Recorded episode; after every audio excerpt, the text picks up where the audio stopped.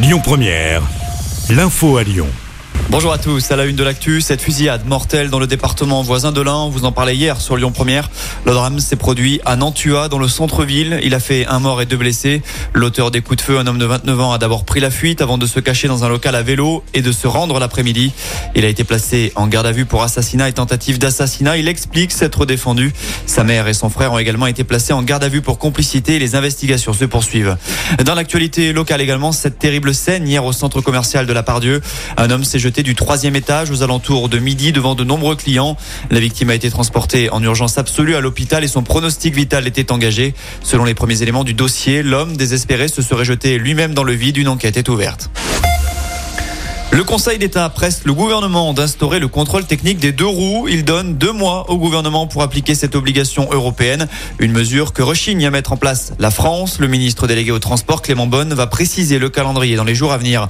Puisqu'on parle des transports, galère en vue, mardi dans les aéroports. Jusqu'à un tiers des vols sont annulés à l'occasion de la 14e journée de mobilisation nationale contre la réforme des retraites. La direction générale de l'aviation civile a demandé aux compagnies de réduire leur programme. Cela concerne 33% des vols pour Paris-Orly un avion sur cinq sera supprimé chez nous du côté de l'aéroport Lyon-Saint-Exupéry. Toujours concernant cette journée de mardi, on connaît le tracé de la manifestation lyonnaise. L'intersyndicale du Rhône donne rendez-vous aux opposants à la réforme des retraites à 11h du côté de la manufacture des tabacs. Parcours classique en direction de Bellecour en passant par le cours Gambetta, le pont de la Guillotière ou encore la place Antonin Poncé.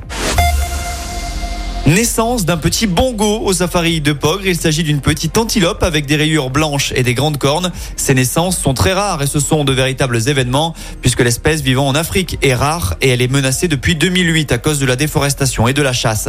Enfin, on termine avec un mot de sport et de basket. Victoire impérative pour l'Asvel ce soir, menée 2-0 en demi-finale du championnat face à Boulogne-le-Valois. Le coup d'envoi sera donné à 20h30 et en cas de victoire de l'Asvel, il y aura un match 4 ce dimanche après-midi.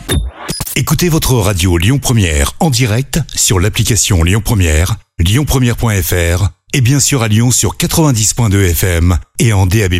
Lyon Première